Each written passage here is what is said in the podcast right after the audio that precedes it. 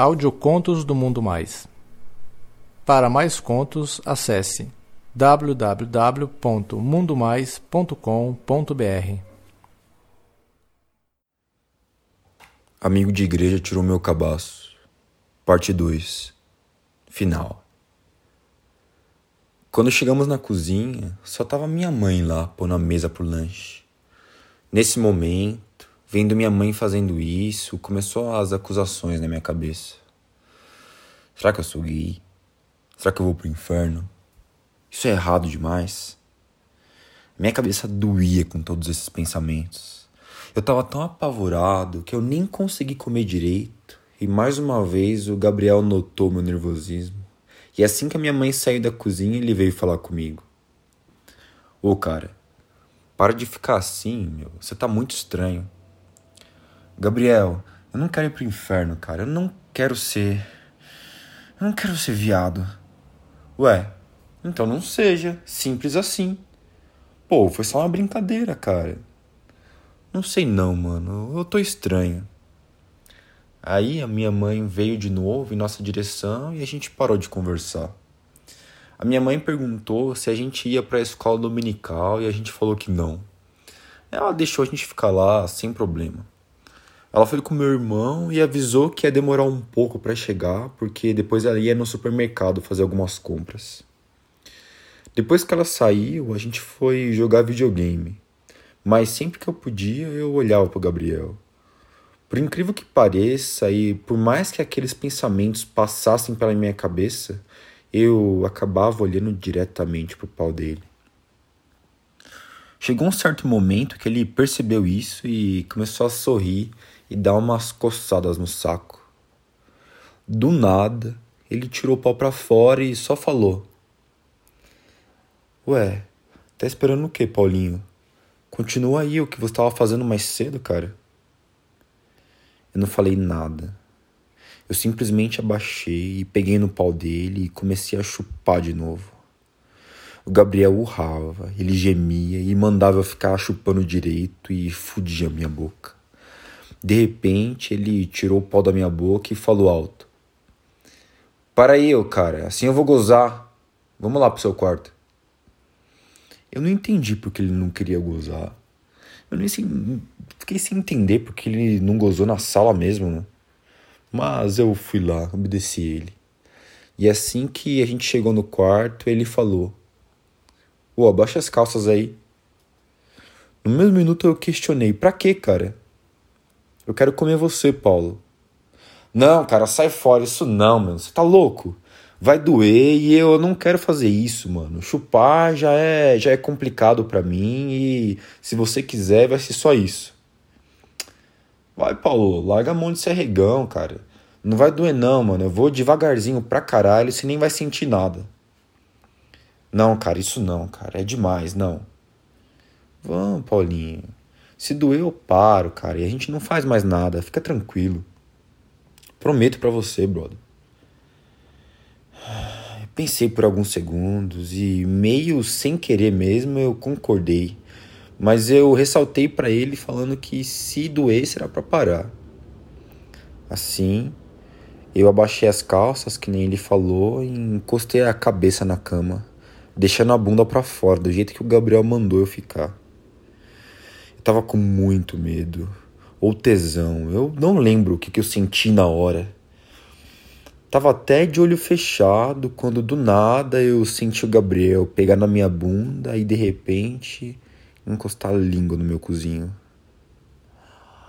Nossa, caralho, mano. O que era aquilo, cara? A melhor sensação que eu já tinha sentido na minha vida. Eu me arrepiei inteiro, eu tava adorando aquilo. Eu já estava bem menos nervoso com ele passando a língua no meu rabo. A única coisa que eu pensava era em como que ele tinha aprendido a fazer aquilo, né? E como que o Rio de Janeiro tinha transformado ele. Aí ele começou a enfiar um dedo no buraquinho. Não doeu tanto, mas mesmo assim eu soltei um gemidinho. Ele ficou fazendo um vai e vem por alguns minutos com o dedo, aí depois ele colocou dois. Agora sim tava doendo. Mas ele mandou eu relaxar, que ele só estava preparando o buraco para receber o pau dele. Ele ficou enfiando os dois dedos por alguns minutos e, para falar a verdade, eu já estava super tranquilo. Aí ele avisou: Paulinho, eu vou colocar meu pau no seu cu, tá bom? Tá bom. Aí ele colocou a cabeça bem na portinha, deu uma cuspida no dedo e espalhou no pau dele. Daí ele começou a forçar e do nada a cabeça entrou com tudo. E eu dei um grito de dor. Para, para, por favor, para. Tá doendo, cara, tá doendo demais, para. Eu tentei sair, mas ele me segurou pela cintura e disse: Calma, Paulinho, calma. Ó, eu vou ficar aqui, ó, paradinho para você ir se acostumando com ele dentro do seu cu. Fica de boa aí, cara, fica de boa que vai passar a dor. Mesmo com uma lágrima escorrendo do meu rosto, eu concordei. A gente ficou parado com a cabeça do pau dele dentro de mim. E depois de alguns minutos, eu já tinha me acostumado com aquele trem dentro de mim. E ele começou a enfiar o resto bem devagar. Doía, mas era bem menos do que quando a cabeça tinha entrado e não incomodava tanto assim. Aí eu senti os pelinhos dele encostando em mim. E eu senti o saco dele batendo na minha bunda. Pronto, Paulinho. Já tá tudo dentro, tá? Posso começar a te fuder? Ele me perguntou super carinhoso. E nessa altura eu já tava gostando e me acostumando com aquela rola dentro de mim. Pode, Gabriel. Pode começar devagarzinho. Aí ele começou o vai e vem bem devagarzinho e foi acelerando aos poucos e mandando eu gemer para ele. Isso, Paulinho. Isso. Geme na minha vara, vai. Geme para mim, por favor. Eu já tava gemendo com uma mistura de dor e prazer e ele tava adorando. Ele passava as mãos pelo meu corpo e falava meu nome como se a gente estivesse brincando mesmo. Ah, isso, Paulinho. Assim mesmo. Ah, Paulinho. Ah, tá muito bom. Você tá gostando? Você tá gostando de levar vara? Eu não conseguia responder nada. Eu só gemia. Depois de um tempo, ele gozou com o alto dentro do meu cu mesmo. Assim que ele gozou, ele caiu em cima de mim e a gente ficou juntos ali, respirando rápido. Aí ele perguntou com a boca no meu ouvido: Paulo, o que, que você achou? Ah, achei legal. Eu respondi meio rindo, meio sem graça. Em seguida, a gente se levantou dando risada e foi pro banheiro tomar banho antes da minha mãe chegar. O meu cu tava doendo, mas tinha valido a pena. A gente foi pra sala e continuou jogando videogame, só que o clima tava muito estranho entre nós dois. Acho que quem tava estranho mesmo era eu. Ele parecia meio que de boa.